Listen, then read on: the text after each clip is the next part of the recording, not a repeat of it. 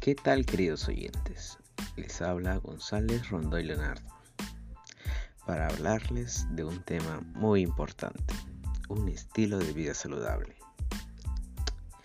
En esta experiencia 8, en el curso de DPCC, hemos hablado sobre un estilo de vida saludable y, y hemos leído sobre dos personas. Una persona que siempre se saltaba el desayuno, no hacía ejercicios con su familia y comida, comida chatarra. En cambio, otra que hacía ejercicios, comía sano y tomaba mucha agua.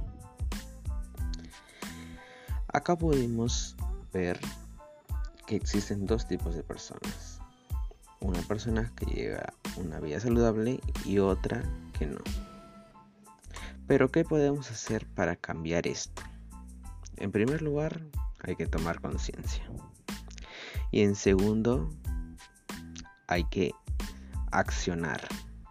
Ya que si nosotros no ponemos en nuestra parte, no podremos mejorar.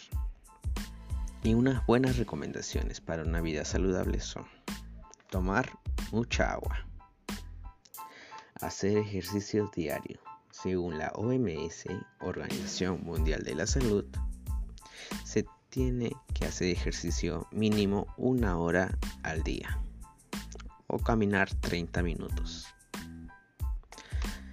Otra recomendación sería comer sanamente, consumir proteínas, vitaminas, minerales, etc.